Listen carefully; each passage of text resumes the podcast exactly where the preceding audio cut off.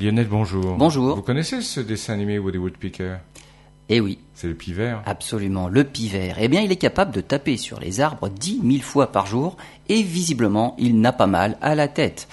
Est-ce qu'une telle prouesse pourrait nous être d'une quelconque utilité dans notre vie de tous les jours? En frappant l'écorce des arbres à 25 km heure par rafale de 10 à 20 coups séparés de 50 millisecondes, les chocs que son cerveau doit endurer sont de l'ordre de 1000 G à chaque coup. Pour moins que ça, nous subirions de graves fractures du crâne. Une équipe de chercheurs chinois a filmé des pivers avec une caméra capable d'enregistrer 2000 images par seconde pour observer les chocs au ralenti.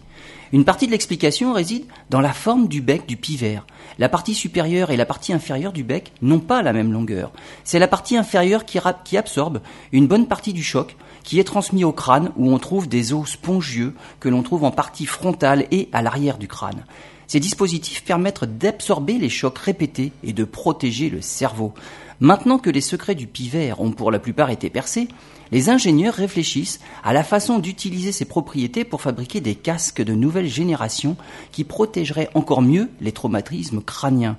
Mais l'idée d'équiper les futurs casques d'un bec à l'image des pivers ne faisant pas l'unanimité, peut-être vaut-il mieux se tourner vers l'étude du crâne des taureaux ou des buffles qui ne sont pas en reste en matière de coups de tête.